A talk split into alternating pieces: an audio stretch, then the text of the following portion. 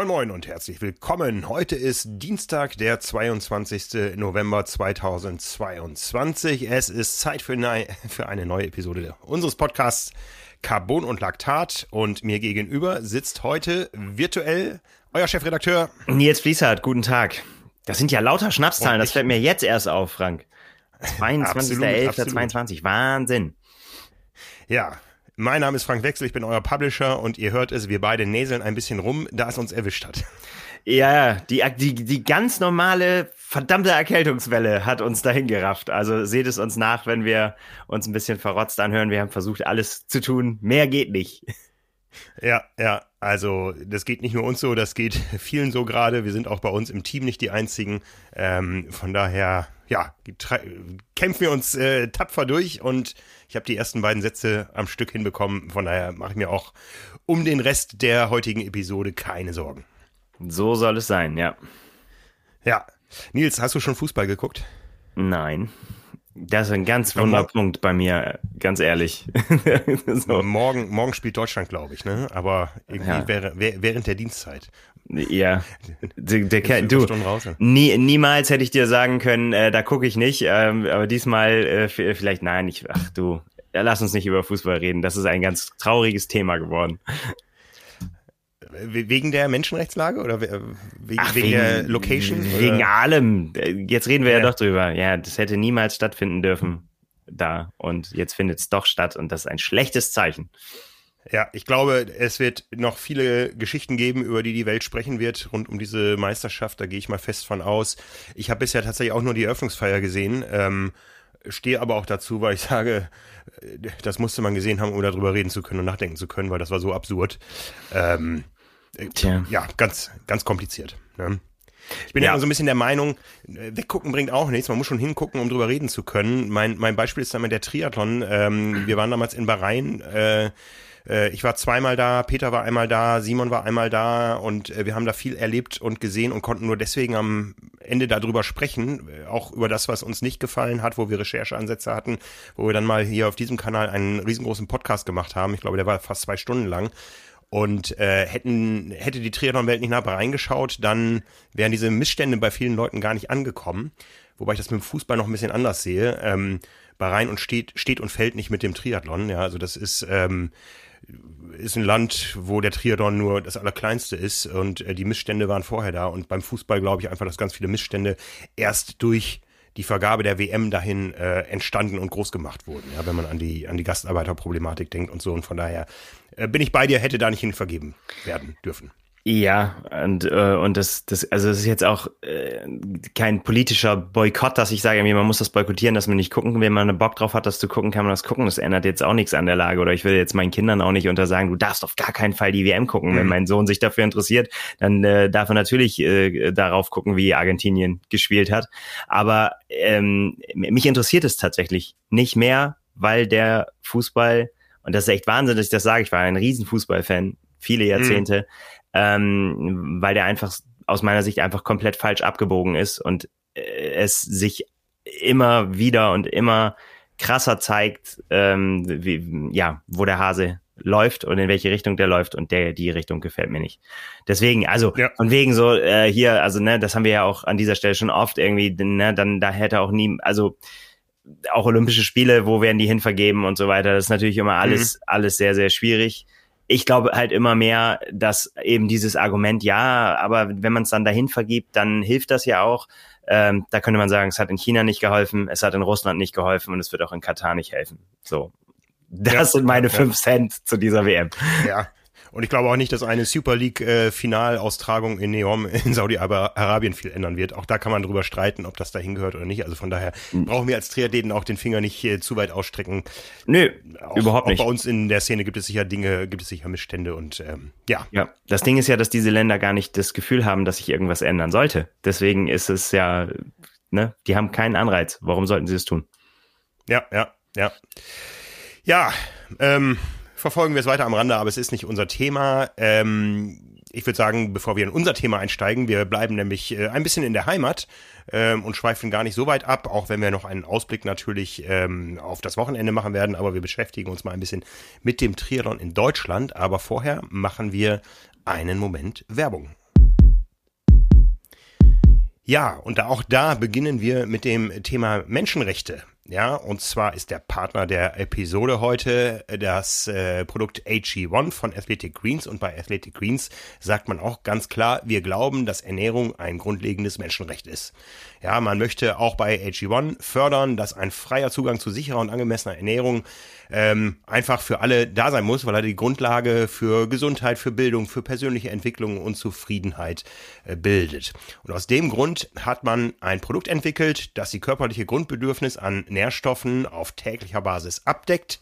Und für jedes verkaufte AG1 spendet man bei Athletic Greens an Organisationen, die Kindern in Not mit nährstoffreichen Mahlzeiten versorgen. Weil das wissen wir alle, nur von AG1 äh, deckt man seinen Kalorienbedarf nicht und AG1 werden sich sicher die allerwenigsten in der weiten Welt leisten können. Das ist schon ein Produkt, was ähm, ja ähnlich wie das Produkt Triathlon, äh, kommen wir vielleicht auch nochmal dazu, ähm, äh, einen gewissen Einsatz erfordert, auch wirtschaftlicher Art. Ähm, ja, bei AG1 gibt es verschiedene Partnerorganisationen. Äh, so hat zum Beispiel vor sechs Jahren der Gründer von AG1, Chris, Chris Ashenden, den wir auch schon das eine oder andere Mal erwähnt haben, äh, eine eigene Wohltätigkeitsorganisation ins Leben gerufen, und zwar die Fondation de Alegria. Ähm, die kümmert sich ähm, in äh, Entwicklungsländern, er selbst ist viel nach Medellin gereist, ähm, um die Kinder von, von einkommensschwachen Haushalten und will dort die gesunde Ernährung fördern. Ja, und wer ein Teil des Ganzen sein möchte, der findet unter athleticgreens.com slash carbonlactat ein besonderes Angebot. Ihr bekommt nämlich 10 Travel Packs dazu zu eurer Erstbestellung, die ihr unter athleticgreens.com slash carbonlactat abgeben könnt. Eine praktische Shakerflasche, eine Aufbewahrungsdose und für all das habt ihr 60 Tage Rückgaberecht ja, die ganzen Vorteile und ähm, Ideen, die hinter AG1 stecken und die sich die Entwickler um Chris Ashenden da inzwischen in 52. Generation, also nicht Personalgeneration, sondern äh, Produktgeneration überlegt haben, die findet ihr unter athleticgreens.com. Und den Link zu dem Sonderangebot, zu dem äh, ja, Spezialangebot für Power and Pace, äh, Quatsch, für Carbonlactat, äh, den findet ihr natürlich in den Show Notes.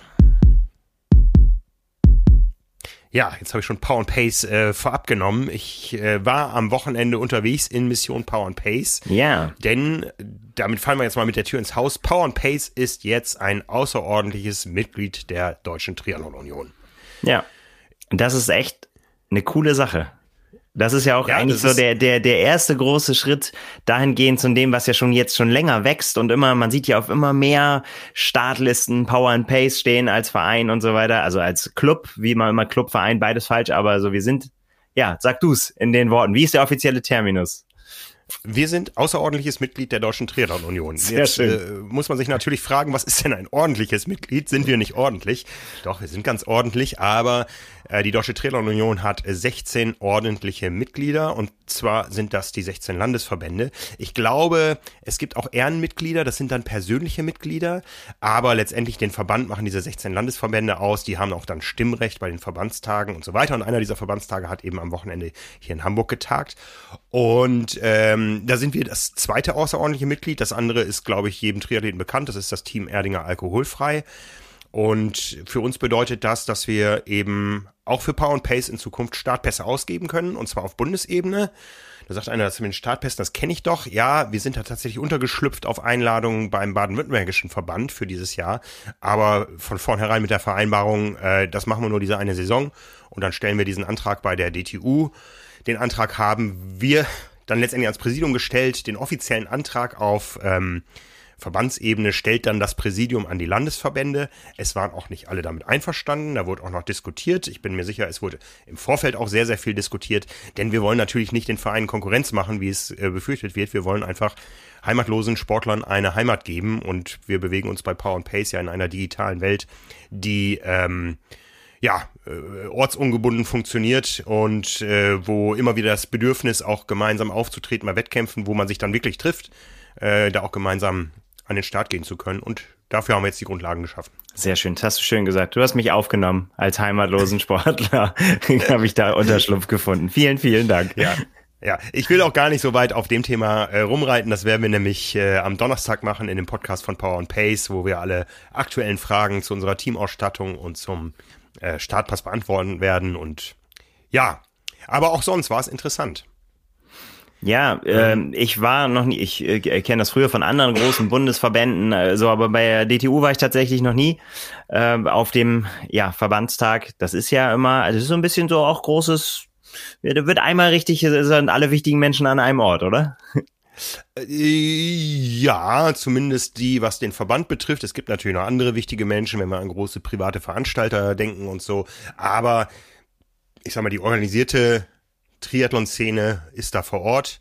Ähm, ich, ich, kann ja mal vorne anfangen. Ich war am Freitag im Rathaus in Hamburg, äh, quasi, ich würde mal sagen, zehn Meter über und 20 Meter neben dem Zieltor, wo Daniel Unger äh, 2007 als Weltmeister eingelaufen ist oder eine Laura Philipp 2022 in Weltbestzeit fast Weltbestzeit, also in Ironman Weltbestzeit, aber nicht Langdistanz Weltbestzeit gefinisht hat, äh, wo äh, euer Chefredakteur äh, seine zweite Langdistanz gefinisht hat. Und ja, äh, ja wo ganz viele schöne Triathlon-Erinnerungen dranhängen.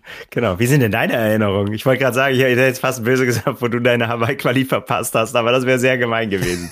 Nein, du hast, äh, du hast da ja sehr gut performt, auch in Hamburg. Also ich, ich weiß gar nicht, ehrlich gesagt, wie oft ich da gefinisht habe. Ich habe Ironman 17 und ähm, war es 21 da gefinisht.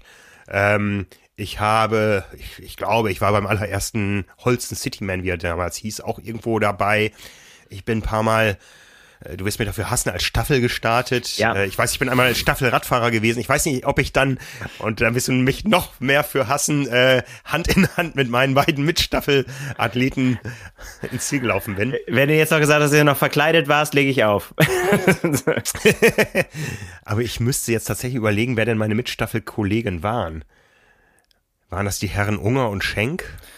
Na, geht schlechter, sag ich mal irgendwie irgendwie so war es glaube ich. Ja ja ich bin Rad gefahren. Ich bin äh, ich bin ich, das war das ganz wilde Wochenende wo ich drei Starts hatte. Da bin ich samstags Sprintdistanz gestartet sonntags Olympische und ähm, sonntags nachmittags nochmal Staffel als Radfahrer. Und ich habe äh, da, da musst du echt taktieren, ja. Da habe ich die Sprintdistanz mal ganz locker angehen lassen, nur nur zum Finishen. Bei der Olympischen habe ich Gas gegeben und äh, ich wollte alles nur bei der Olympischen nicht schwimmen. Ich hatte Angst, wenn ich nach einer, äh, bei der Staffel wollte ich nicht schwimmen. Ich hatte Angst, wenn ich bei der ähm, Olympischen mich abschieße, äh, dass mir dann beim Schwimmen was passiert. Und Radfahren war dann okay und ich war mh, irgendwie auf den 40 Kilometern innerhalb einer Minute meiner meiner ähm, Vormittagszeit nochmal irgendwie. Ich glaube, ich war ganz leicht langsamer. Ja. Hat Spaß gemacht. Ja, ja, Hamburg ist immer, äh, immer ja, place to be für, für, für Triathlon, egal auf welcher Distanz. Das ja, ist schon immer richtig, richtig gut. Ja, 2022 hat's, äh, 2002 hat's begonnen, 2022, wir haben also 20 Jahre da Geschichte und ich schätze mal, ich bin vielleicht so fünf bis sieben Mal da irgendwie auch selber aktiv gewesen in den ja. Events. Ja, ich habe bei mir ein bisschen kürzer 2012 meinen ersten Triathlon da gemacht, also auch sehr, sehr viel Verbindung mit Hamburg. Ja, ja, vielleicht sehen wir uns da ja wieder. Wir haben nämlich im nächsten Jahr die Weltmeisterschaften an dieser Stelle. Ne? Ja. Das gab's ja schon mal. Es gab's ja schon zweimal, na, es gab's eigentlich schon mehrfach. Also die große Weltmeisterschaft war 2007, wie gesagt, Daniel Unger mit dem Tattoo der Zeitschrift Triathlon auf dem Oberarm, das hat letztendlich dann den Ausschlag gegeben. Natürlich. Äh, Weltmeister auf dem Rathausmarkt. Endspurt gegen Javier Gomez. Es ist so einfach. es ist so einfach, ne? Also äh, wir haben noch welche, aber die lagern alle auf Hawaii. ähm, da gab's die große Weltmeisterschaft, äh, damals äh, olympische Distanz, auch für Age-Grupper. Ähm, und äh, jetzt sind wir eben dann nächstes Jahr, 16 Jahre später, wieder mit einer großen Weltmeisterschaft äh, da. Es gab zwischendurch immer wieder die Mixed Team Relay Weltmeisterschaft mit dem großen Höhepunkt 2013, die deutsche Nationalmannschaft, die Weltmeister geworden ist. Kriegst du die Besetzung noch auswendig hin? Oh, du sagst es immer. Äh, äh, Frodeno, äh, Haug, Löschke und vergesse ich immer. Äh, Anja Knapp. Anja Knapp, genau. Ist das richtig? Genau. Ich hoffe. Ja, die Reihenfolge, ich, ich kenne die Reihenfolge nicht mehr exakt. Ich weiß nicht, ob es damals, äh, es war auf jeden Fall Franz Löschke, der es ins Ziel gebracht hat. Ähm, ich weiß nicht, ob es damals ähm, Frau Mann, Frau Mann oder Frau Frau Mann Mann war. Das ist, ja, lange her. In der Tat.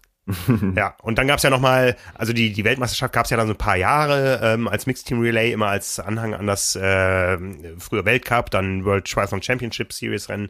Ähm, und ähm, dann gab's einmal diese äh, äh, Weltmeisterschaft unter Ausschluss der Age-Gruppe und Öffentlichkeit im Hamburger Stadtpark. Ja. Ähm, mit Georgia Taylor Brown und äh, Vincent Louis, Louis, als ja. Weltmeistern. Genau. Geiles Rennen hat nur leider niemand richtig verfolgen können vor Ort, aber war Ja. stark. Ja. live im Fernsehen. So ein paar Leute hatten sich auf Bäume gesetzt und guckten über Zäune, sonst war das Ganze sehr intern. Und äh, ja, im nächsten Jahr, und da sind wir beim Thema Triathlon in Deutschland, neue Formate. Das wird ganz spannend. Ne? Mhm. Und zwar ähm, der Eliminator schlägt zu. Ja, das ist ein neues Format. Ich glaube, dass es da noch gar nicht um den offiziellen Weltmeistertitel geht, aber es gibt das Eliminator-Format. Das bedeutet, es geht über drei Runden. Vorläufe, Halbfinals plus Hoffnungslauf und Finals, wo Mann gegen Mann, Frau gegen Frau gegeneinander antreten und äh, jeweils die letzte Hälfte kommt nicht weiter, sodass äh, nach den beiden ersten Runden sich das Finale zusammenstellt und äh, dann eben, ich glaube, noch zehn Männer, zehn Frauen jeweils um den Titel kämpfen und das auf sehr kurzen Distanzen, ähnlich kurz wie wir es auch von den Mixed Team Relay Rennen kennen und Mixed Team Relay hat es geschafft, ist 2021 in Tokio olympisch gewesen. Mit dem Eliminator Format versucht man das gleiche für 2028 für die Spiele in LA. Ja, und das ist natürlich, wäre natürlich eine weitere Spielart, die hinzukommt.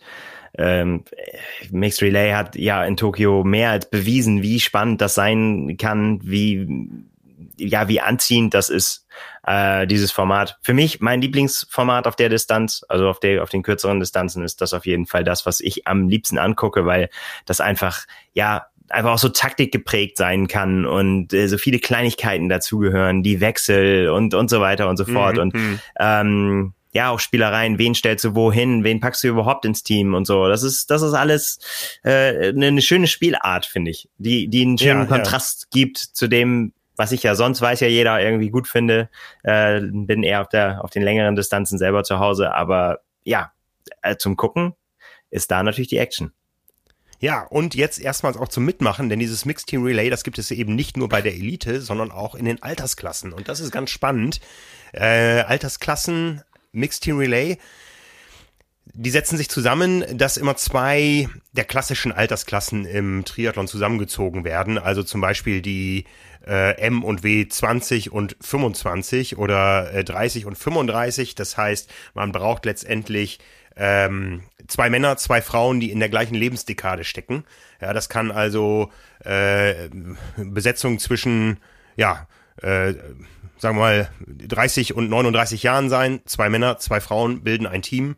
Reihenfolge ist bis zu den Spielen in LA auch durchdekliniert, äh, nein, bis zu den Spielen in Paris, auch durchdekliniert auf die Altersklassen ähm, äh, Mann, Frau, Mann, Frau. Danach wird es wieder bis zu den Spielen in LA dann Frau, Mann, Frau, Mann. Und das gibt's eben jetzt erstmals mit Weltmeistertiteln in den Altersklassen. Und das ist, ähm, ja, das, das wird spannend. Das wird spannend, äh, wie viele Teams sich da finden, ähm, wie die sich genau zusammensetzen und so. Das ist alles noch relativ neu. Ich weiß, wie die Distanzen aussehen werden. Und zwar werden das 300 Meter Schwimmen sein. Ähm, 7, ein bisschen Kilometer Radfahren und 2,1 Kilometer Laufen. Ja, also Schön. irgendwas, was nicht lange, aber ganz doll wehtut. Ja, aber nicht lange eben, ne? Das ist ein, wirklich, Ja. das ist dann Anschlag. Ja. Ja, ja, ja. Schön, Ja. schön, schön. Ja. Da müssen wir mal Äh, die Edge-Gruppe haben natürlich auch die. Bitte? Da müssen wir mal mit dem Coach reden, was da so die, das, Ja. die, die richtige Herangehensweise ist, trainingstechnisch. Alles, alles andere als das, was wir machen, auf jeden Fall. Vielleicht bewerben wir uns ja mal um einen Startplatz. Ne? Ähm, und das Ganze ist im Rahmen der Sprint-Weltmeisterschaften. Das heißt, es geht auch über die Sprintdistanz von 750, 20 und 5 für Age-Gruppe um Meistertitel. Äh, mit allem, was dazugehört. Mit der Eröffnungsfeier, mit Nationenparade, also der Ali Drive heißt dann Mönckebergstraße, ähm, mit äh, Schlussfeier am Ende und ganz viel internationalem Triathlon geschehen. Und das Ganze geht über vier Tage. Es gibt auch die bei den klassischen Age Group Rennen die Sprintdistanz am Samstag, die olympische am Sonntag, wo man eben auch ohne Qualifikation und Nationaldress wie immer in Hamburg Triathlon machen kann. Wie immer sehr früh. Ich glaube, die ersten Starts sind um 6.30 Uhr oder sowas. Ja. Aber das kennen wir auch von anderen Distanzen. Absolut. Das beim Sprint anders sein. Ja, vor allen Dingen ist es ja für den Tag über, also um, um den Tag da zu erleben, ist das natürlich spektakulär, weil wirklich den ganzen Tag was los ist. Ne? Also jetzt bei den Ja. normalen, es ist von morgen immer startet irgendjemand, immer kommt irgendjemand ins Ziel. Das ist echt wirklich richtig cool. Also es ist ein ganz großes Kino.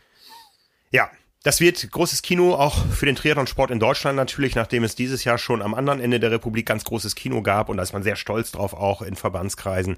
Äh, die Europameisterschaften in München, die European Games äh, waren voller Erfolg. Ähm, Gerade besonders auch für den Triathlon, weil das einfach ähm, eine Sportart ist, die kann man sich so angucken.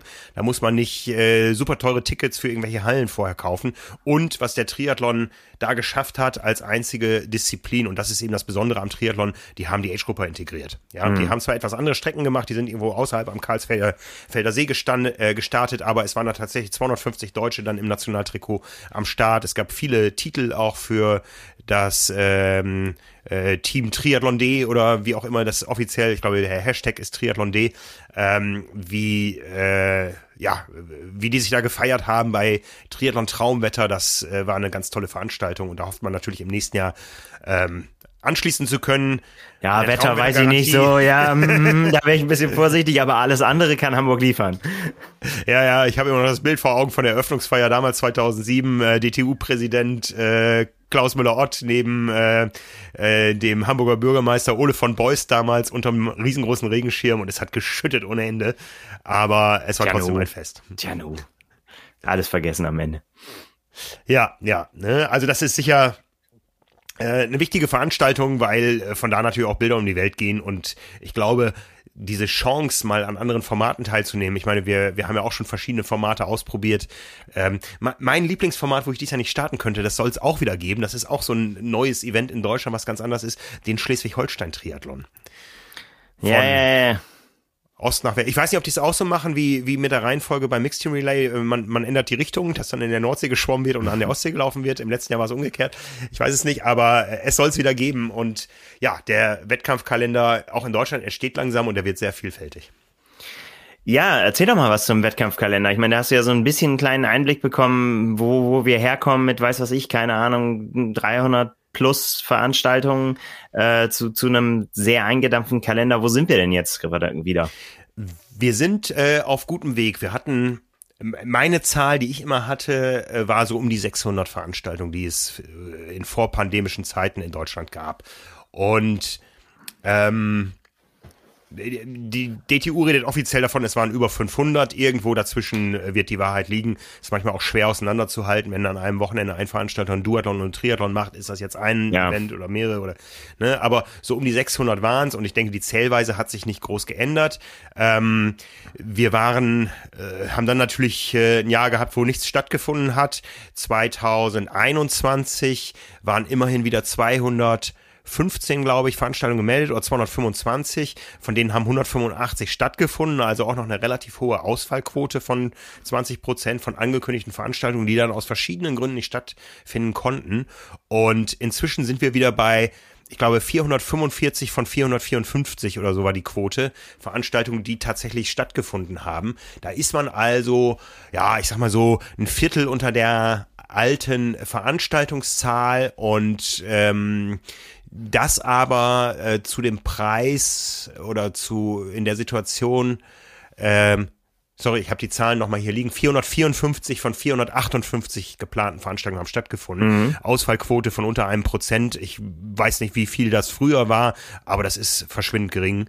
Äh, Das ist schon mal ein gutes Zeichen. Aber die Athleten, die sind noch so ein bisschen zöger, zögerlich, denn äh, das Veranstaltungsgeschehen ähm, ist schneller wieder aufs alte Niveau gekommen als das Athletengeschehen.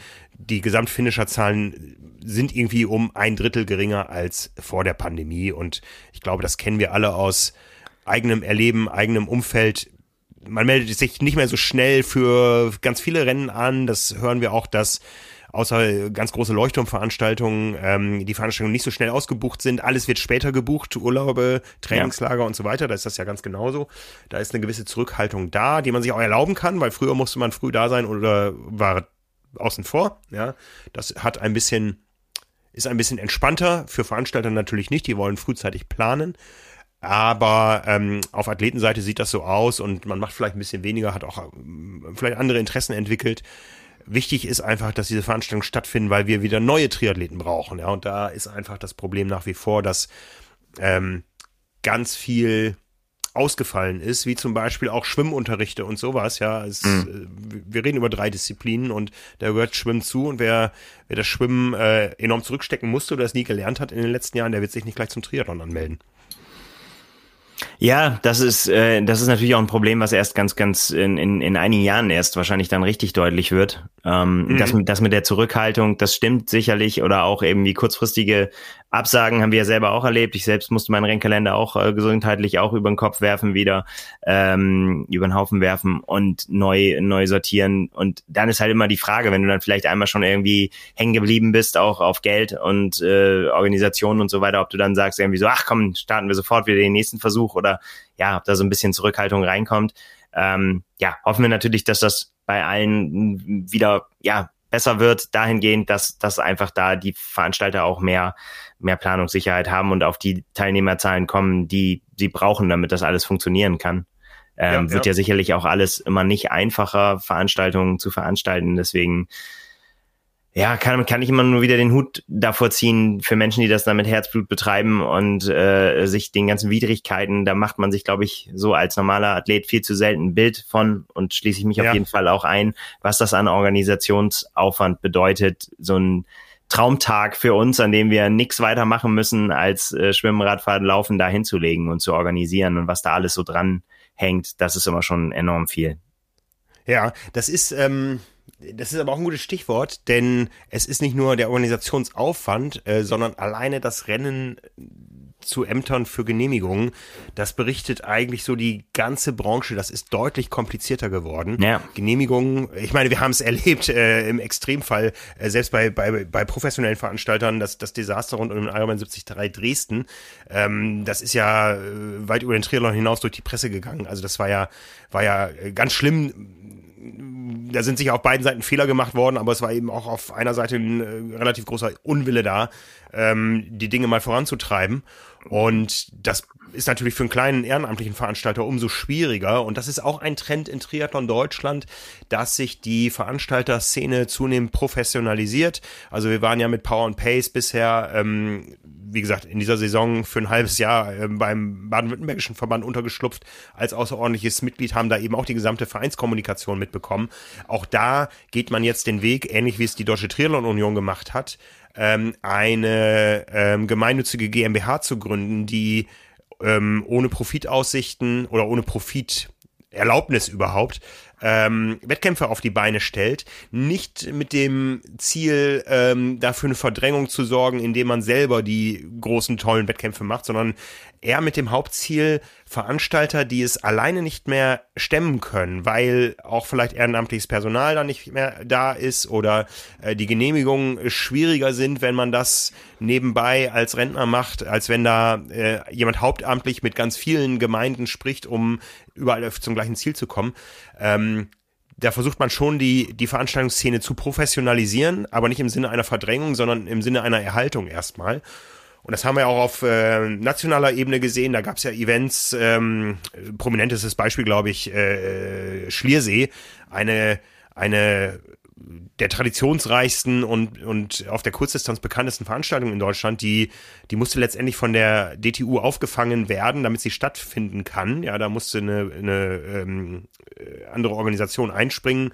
Ähm, die aber auch nicht alles hundertprozentig hinbekommen hat. Da fehlten dann auf einmal die Helfer am Wettkampftag, sodass man ein paar Tage vorher die Kurzdistanz gecancelt hat und nur noch über die Sprintdistanz gehen konnte, ähm, weil einfach da die Probleme ganz ähnlich sind. Ne? Ich meine, Extremfälle haben wir erlebt auf Hawaii, wo einfach dann die, die, die Helfer fehlen, ähm, um äh, Radflaschen anreichen zu können und die Abstände zwischen den Verpflegungsstationen angereicht werden. Kleine Anekdote da, ähm, auch da gibt es andere Sportarten als in riesengroßen Ironman Hawaii. Da gibt es Radrennen, an denen nehmen keine 50 Leute teil und auch da werden Genehmigungen nicht erteilt. Das ist eigentlich ein 0,0 Impact auf irgendwas, wenn diese Veranstaltung an einem Sonntag da stattfindet. Aber auch da ähm, ist es mit den Behörden nicht so einfach. Ja, ja, das, ähm, ja, das entmutigt natürlich, ne? Deswegen kann ich, mhm. kann man das immer nur wieder sagen, irgendwie den, den Hut ziehen, Vereine und äh, Vereinsarbeit, das fängt in ganz unten an, Jugendausbildung, Schiedsrichterwesen, also Kampfrichterausbildung, äh, das, das alles muss ja irgendwie gestemmt werden. So und, ja. und das nehmen wir viel zu oft und da schließe ich mich wieder ein, auch viel zu einfach hin und sagen irgendwie so, ja, wird sich schon jemand drum kümmern, dass das alles äh, gut geplant wird. Ja, Deswegen, ja, ja versuche ich mich immer zurückzuhalten mit irgendwie. Ähm, es ist natürlich auch immer, also man muss da vielleicht auch nochmal unter äh, entscheiden zwischen äh, unterscheiden zwischen kleineren Rennen und großen Rennen, denke ich, irgendwie, weil weil einfach auch ähm, Startgeld ja da einfach auch Unterschiede sind. Also ich meine, das, das mhm. weckt, weckt natürlich auch Begehrlichkeiten, wenn man viele viele hundert Euro überweist, dann ja steigt vielleicht auch der Anspruch an. Äh, ja. ja, aber trotzdem darf man auch da nicht vergessen, dass auch das immer nur, egal wie viel man gezahlt hat, äh, nur funktionieren kann, wenn da eben die Helfer im Hintergrund äh, die Arbeit machen. Und die machen sie in der Regel, ja, für ein T-Shirt oder irgendwas. Ja, ja. Bevor jetzt der Shitstorm kommt, äh, ihr umgeht das doch, indem ihr das Projekt Power and Pace eben an den Verein vorbei ähm, organisiert. Äh, ich kann manche Bedenken da verstehen. Also wir sind zum Beispiel als außerordentliches Mitglied nicht verpflichtet, Kampfrichter auszubilden und zu stellen. Ja, ähm, aber ähm, äh, so platt wie sich das jetzt anhören mag, äh, wir regeln das über Geld. Ja, das, ja so äh, ist es letztendlich, ja. Genau, so, so ist das nämlich vorgesehen, dass ähm, ich glaube, der Startpass, wenn ich den über einen Verein äh, ziehe, 25 Euro kostet im Jahr. Unserer wird ähm, wahrscheinlich 77 Euro kosten. Äh, und diese Mehrkosten, die äh, entstehen dadurch, dass einfach die Verbände ganz anders partizipieren. Ja, das, ähm, es ist wahr, die Vereine gehen da leer aus, aber wir wollen eben auch bewusst nicht Vereinsmitglieder irgendwo abwerben oder so, sondern wir wollen vereinslosen Menschen eine, eine Heimat bieten. Und ich sag mal, da gibt's genug Athleten. Äh, wenn, wenn ich jetzt ähm, irgendwann jenseits der 40 Jahre erkenne, oh, ich muss mal einen Marathon ma äh, laufen in meinem Leben, dann schließe ich mich auch nicht einem, einem Marathonverein an oder einem Laufverein, sondern gehe laufen und melde mich zu einer Veranstaltung an. Das ist im Triathlon auch ein zunehmender Trend. Und ähm, mit dem Geld, was wir eben für die Verbände da erwirtschaften über diese Startpässe, wird auch viel Gutes getan. Das ist so, dass äh, die Einnahmen aufgeteilt werden zwischen äh, Deutscher Triathlon Union und den Landesverbänden, und zwar je nach Wohnsitz ähm, des Athleten und die machen gute Arbeit. Und da waren ganz viele tolle Beispiele, was da gerade in Deutschland äh, sich bewegt. Da gibt es zentrale Initiativen für den familienfreundlichen Triathlon, wo du eben äh, als Ehepaar starten kannst und es gibt eine Kinderbetreuung. Ja, und es gibt äh, ein paar andere Serviceleistungen, ähm, die eben sich unter diesem Label vereinen. Oder es gibt ähm, Mobile, die durchs Land fahren und Schulen besuchen. Und das finde ich einen ganz, einen ganz interessanten Ansatz.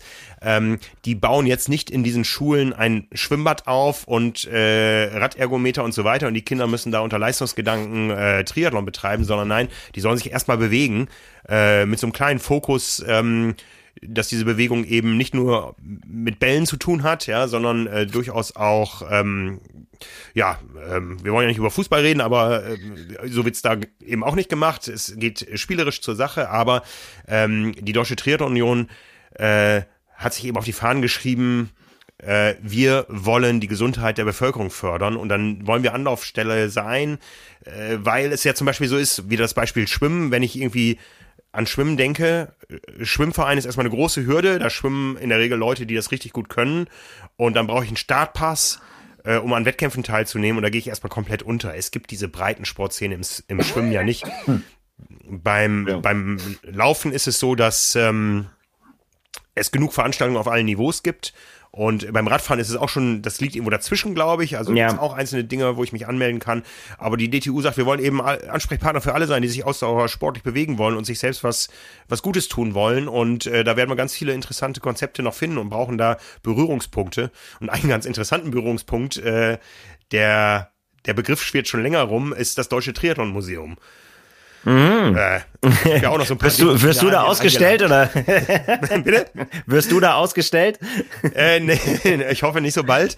ähm, nee, ähm, aber wo man einfach ähm, so ein paar Dinge ausstellen möchte, äh, also die die Protagonistin ähm, äh, Ulla, die dahinter steckt, äh, die hat mir noch erzählt, fast mit weinenden Augen. Äh, ich sehe es immer mit Schrecken, wenn Jan Frodeno irgendwas äh, versteigert, selbst für einen guten Zweck. Äh, das ist dann weg. Ne? Also so in der Hoffnung, dass der, der es ersteigert ist, vielleicht mal dann äh, ein paar Jahre im Deutschen Triathlon-Museum ausstellt äh, oder ausleiht. Und dieses Deutsche Triathlon-Museum, das soll eben nicht irgendwo in Rot feststehen oder in Frankfurt oder in Hamburg, sondern überall dort. Und zwar, indem das ein rollendes Triathlon-Museum in einem Bus ist. Und diese Idee finde ich so charmant.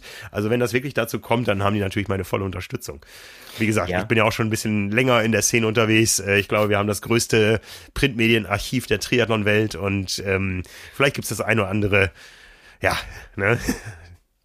Da, da werden wir sicher nochmal drüber sprechen mit denen. Absolut.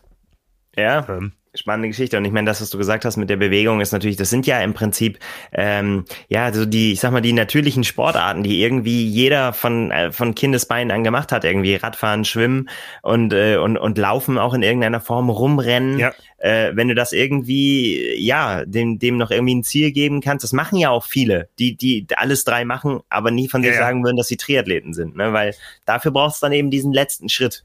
So und ja. dafür ist dann glaube ich der Verband ein guter Ansprechpartner. Ja, ne? Also du, du sagtest ja, du warst noch nie auf dem Verbandstag. Hier, ich erinnere mich an einen frühen Verbandstag, da gab es die Diskussion und Abstimmung, ob die Deutsche Triathlon Union einen Breitensportwart braucht, weil Triathlon per Definition niemals Breitensport sein könne. Ja. Das muss man aus heutiger Sicht. Ja, du siehst, wie ich schmunzeln, weil ich denke, wie so was für ein ja. abwegiger Gedanke, ne? Also, so, ja. ne? Das ist, ja, ja. gut. Ich meine, du, du hast selbst äh, äh, bewiesen, dass selbst die Langdistanz als Breitensport mit einem breitensportlichen Ansatz äh, voll funktioniert und ein Riesenerlebnis ist und man sich dabei ja. auch nicht äh, kaputt macht, also nicht über den Tag hinaus. Ne? Und äh, inzwischen sind die, ist die Denkweise da ganz anders. Also das Thema Breitensport ist wirklich viel, viel größer geworden, äh, ohne dass dabei der Leistungssport natürlich vergessen wird. Und ähm, der hat ja auch ein bisschen gelitten in den letzten Jahren. Also äh, wenn wir wieder auf Hamburg zurückkommen, ähm, Daniel Unger Weltmeister ist der einzige bisher aus äh, DTU-Kreisen auf der Kurzdistanz. Und äh, ein Jahr später ähm, Jan Frodeno Olympiasieger. Und danach ist ja so ein gewisses Loch, aber da ist man auch guter Hoffnung, dass auch Triathlon Deutschland wieder auf den kürzeren Distanzen an die Weltspitze anschließt. Und ja, ich sag mal, ein, äh, zwei Namen, die da gehandelt wurden. Äh, den einen kennt man, bei dem anderen muss man ein bisschen nachdenken. Äh, das war einmal so der, das Schlagwort äh, Lindemann liefert. Ja, also wenn man die irgendwo hinschickt international, dann ist da immer alles möglich. Ne? Und da ist man auch von überzeugt, dass die noch nicht ähm, am Ende ihrer Leistungsentwicklung angekommen ist, wobei äh, die ähm, der, der, der Druck aus dem eigenen Land ja zunehmend steigt, ja. Also bei den Frauen, da ist ja richtig was los, ne? Aber interessant, werden dann tatsächlich beim Verbandstag so Namen verhandelt, sozusagen, wer die, wer die Kohlen aus dem Feuer holen muss oder die, ja, wie sagt man das, ja. Eisen aus dem Feuer? Ja, jetzt voll Verwirrung, ja. Ja, ähm, letztendlich ist beginnt so ein Verbandstag ja immer mit einem Rechenschaftsbericht und da muss natürlich ein Vizepräsident äh, Leistungssport Reinhold Häuslein ähm, da Rechenschaft ablegen. Wie hat sein sein Team auf Athletenseite performt und ein Sportdirektor äh, Jörg Bügner muss Rechenschaft darüber ablegen, wie, wie hat die Organisation des Ganzen äh, performt und äh, wo stehen wir, wo wollen wir hin, ja, und da wird natürlich immer in olympischen Zyklen äh, gerechnet und gesprochen.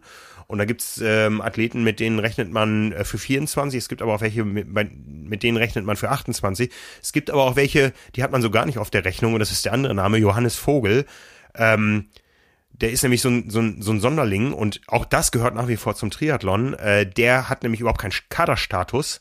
Den sieht man aber immer wieder auf internationalen Ergebnislisten und zwar nur, weil der und seine Familie das komplett selbst bezahlt. Hm. Ja, wenn da irgendwo ein Weltcuprennen in Mexiko ist, dann zahlen die das privat und fahren dahin. Ja, ich meine, das, das tun erwachsene Ironman-Athleten, äh, die sich das leisten können, aber der ist Student und der hat da wirklich ein privates Umfeld, was ihn mit an die Weltspitze bringen will. Und das ist dann eben äh, ein Einsatz, den kann nicht jeder leisten, ja. Ähm, aber der wird sich in der Form auszahlen, dass er dann irgendwann einen Kaderstatus bekommt und sich dann da keine Gedanken mehr drüber machen muss. Und ähm, ja, ich bin da sehr gespannt, was passiert. Ich meine, wir sind jetzt äh, keine zwei Jahre mehr von Olympischen Spielen, ähm, auch vor den Spielen in äh, Tokio wussten wir zu diesem Zeitpunkt noch nicht, wie die Mannschaft aussehen wird und das wird noch ganz, ganz heiß, glaube ich. Ja, ja. Aber, aber zumindest ist es ja, ist es ja so, äh, ohne dass der jetzt das in Details äh, referieren könnte, aber dass ja auch diese ähm, diese Planung ja schon weit vor Tokio angefangen hat. Das ist ja durchaus erkennbar irgendwie, dass man, äh, dass man sagen kann irgendwie so, ja, Tokio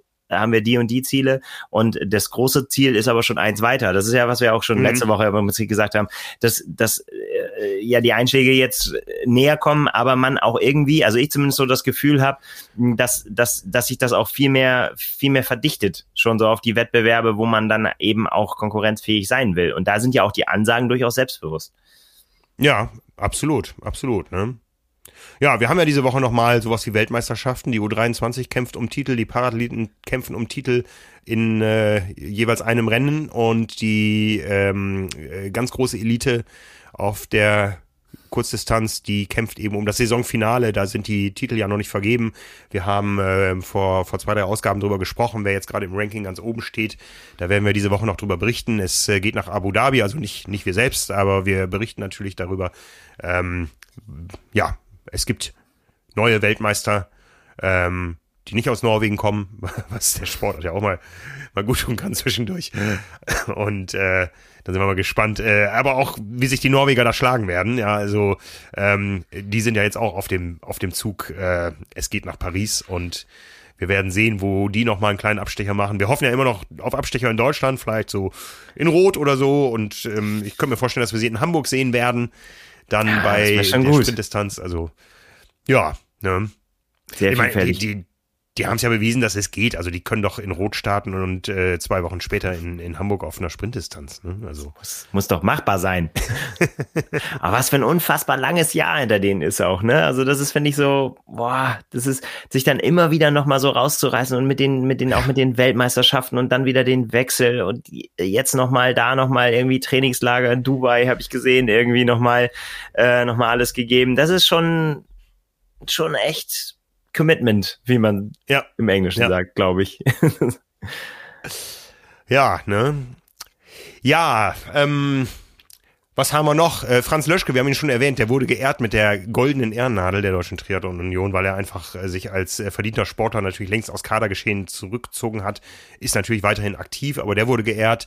Äh, Ingo Wetzel wurde geehrt, das ist ähm, ja äh, der Präsident der Triabolos hier in Hamburg, der Verein, jetzt muss ich mich outen, den, den, dem ich äh, beigetreten bin, um einen Startpass zu bekommen, um beim Ironman Italy 2017 äh, starten zu können und dem ich ähm, seitdem still beigewohnt habe. Ähm, der aber ähnlich organisiert ist wie Power and Pace. Äh, nur ein Teil der, der Athleten äh, kommt aus Hamburg. Das ist eine gute Anlaufstelle für viele, um für ähm, ja, kleines Geld zum Startpass zu kommen. Und äh, da bin ich jetzt ausgetreten, aber der Ingo wird mir nicht böse sein, der ist nämlich auch nicht mehr im Präsidium da. Der wurde aber geehrt für sein Lebenswerk quasi als Freund und Förderer der Deutschen Triathlon Union. Das Ganze, wie gesagt, 20 Meter über oder 10 Meter über und 20 Meter neben dem Zieltor im Hamburger Rathaus. Das war der Freitagabend. Äh, da wurden noch zwei Kandidaten auf äh, die Nachfolge von Reinhold Häuslein als quasi Leistungssportchef in Deutschland gehandelt und die sind über Nacht verschwunden. Häuslein hat wieder kandidiert, ist es wieder geworden. Sonst sind alle in ihren Posten geblieben. Das ist äh, ja Verbandsgeschehen und manchmal auch Verbandsgeschacher. Also die Deutsche Triathlon Union hat eine stabile Führung. Ähm, der eine oder andere Wechsel tut natürlich auch einem Gremium immer mal gut, aber. das ist ein schönes Wortspiel, was du da gerade Nein, nein, nein, nein, nein, nein. ich, bin, ich, bin, ich bin sogar, ich bin sogar gefragt worden, jetzt wo ihr Power Pace seid, wollt ihr nicht auch wieder Verbandsblatt äh, der Deutschen Triathlon Union werden? Und da habe ich ganz klar gesagt, nein. Ne? Weil ähm, ich glaube, das ist äh, für uns alle undenkbar, uns in irgendeine Abhängigkeit inhaltlicherseits äh, zu begeben. Das äh, habe ich damals, als wir da ausgeschieden sind, vor 2000, wann, wann war es irgendwie lange her, 15 Jahre her, 10 bis 15 Jahre gefühlt, ich müsste es selber nachgucken, ich weiß es gar nicht. Ähm, das haben wir damals so entschieden und äh, zu dieser Entscheidung äh, stehe ich bis heute, dass wir da auch, ähm, auch wenn es uns der ein oder andere Präsident auf dem Silbertablett angeboten hat, dass wir da den Weg zurück nicht gehen können, weil äh, wir uns eigentlich danach zu dem entwickelt haben, was wir sind. Und ja. das parallel zur DTU. Also wie gesagt, ich wurde da nicht rausgeschmissen.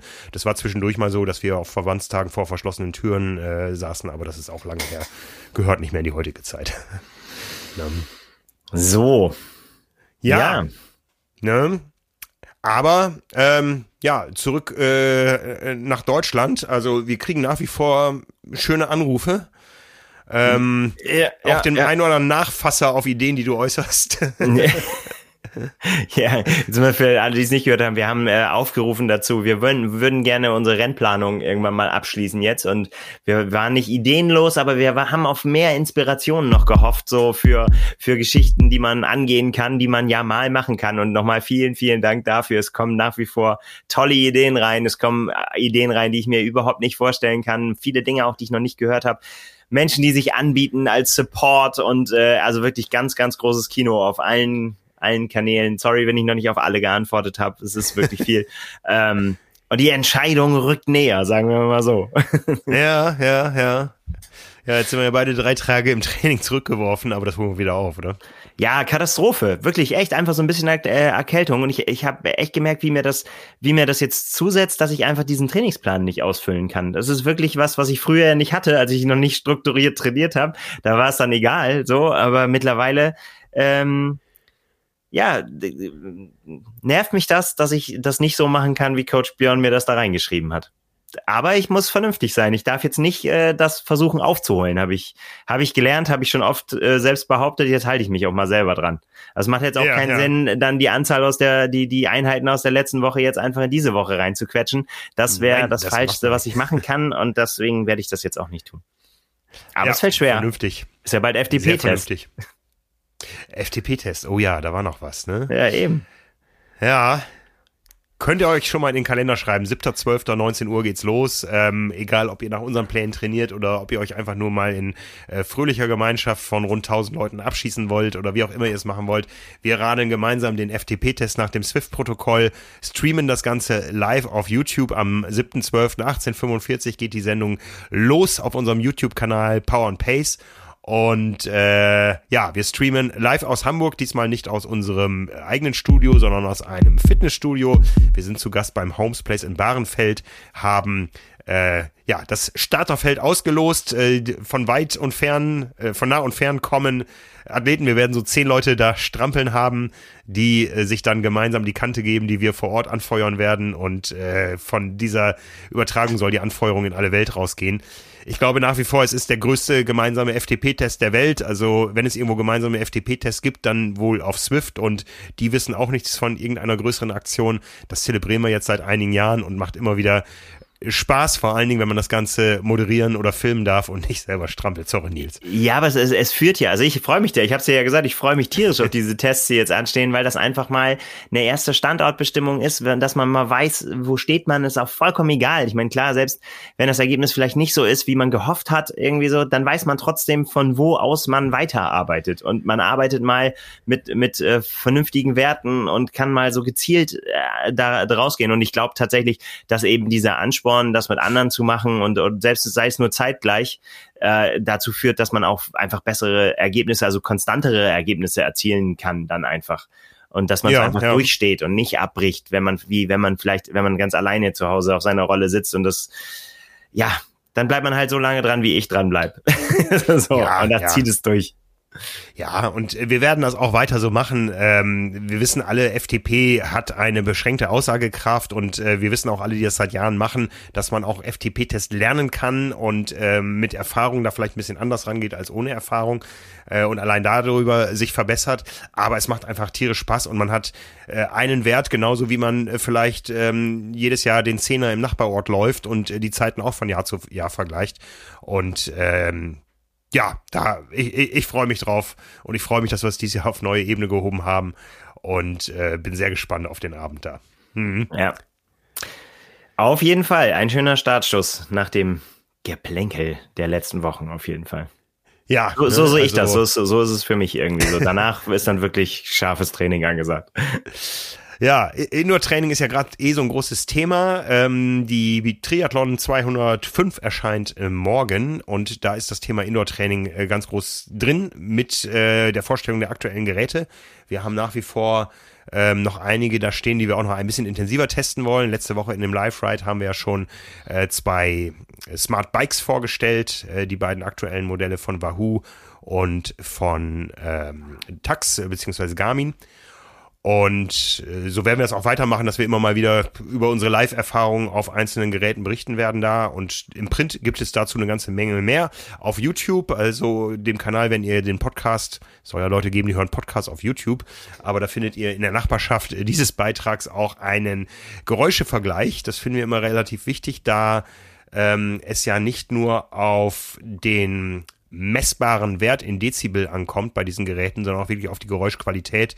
Und ein leises Fiepen kann da deutlich, ähm, deutlich äh, anstrengender sein als ein lautes Brummen, sage ich mal. Da hat sicher auch jeder eigene ähm, eigene Vorlieben und Erfahrungen, vielleicht auch abhängig vom Familienstand, äh, wie oft es sonst so fiebt äh, am Abendstisch und so.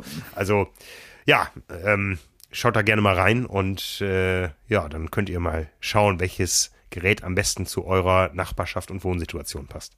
So ist es. Ja. Ähm, ja. Ich habe noch Radschul zum Draußenfahren zu testen. Da muss ich auch mal gucken, dass ich da jetzt. Es hat geschneit heute in Hamburg. Bitte, ich bitte darum. Immer schön raus auf die Straße. Noch geht's. Ja. Wo kein Schnee liegt, kann gefahren werden. Siehst du das äh, wirklich so? Ist das für dich komplett Temperatur? Nein, das ist nur Quatsch, das ist Propaganda. Das behaupte ich schon seit vielen, vielen Jahren immer. Und immer wird gelacht ja. darüber. Ich weiß ja, dass es die sogenannten Durchfahrer gibt. Ich habe mir das selber schon ein paar Mal vorgenommen, dass ich, weißt du, also ah, dieses Jahr wird durchgefahren, immer wenn es geht. Und ah, der Winter ist überhaupt gar nicht mehr so schlimm und so. Das ist auch an diesen ja, diesen berühmten Tagen, wie wir sie jetzt auch in letzter Zeit hatten, wo man sagt so, ja, das ist der Tag, der eine, wenn man vom goldenen Herbst redet, dann war das genau heute. so, ja, so, ne? Aber leider ist das ja, nicht so oft die Realität. Und ich, äh, letzte Woche hat mir das auch den Stecker gezogen, nochmal hinsichtlich, hinsichtlich Erkältung und so weiter. Ähm, Laufeinheit gehabt äh, an, an der Elbe in der Mittagspause. Es war so garstig. Irgendwie drei Grad Regen, Ostwind.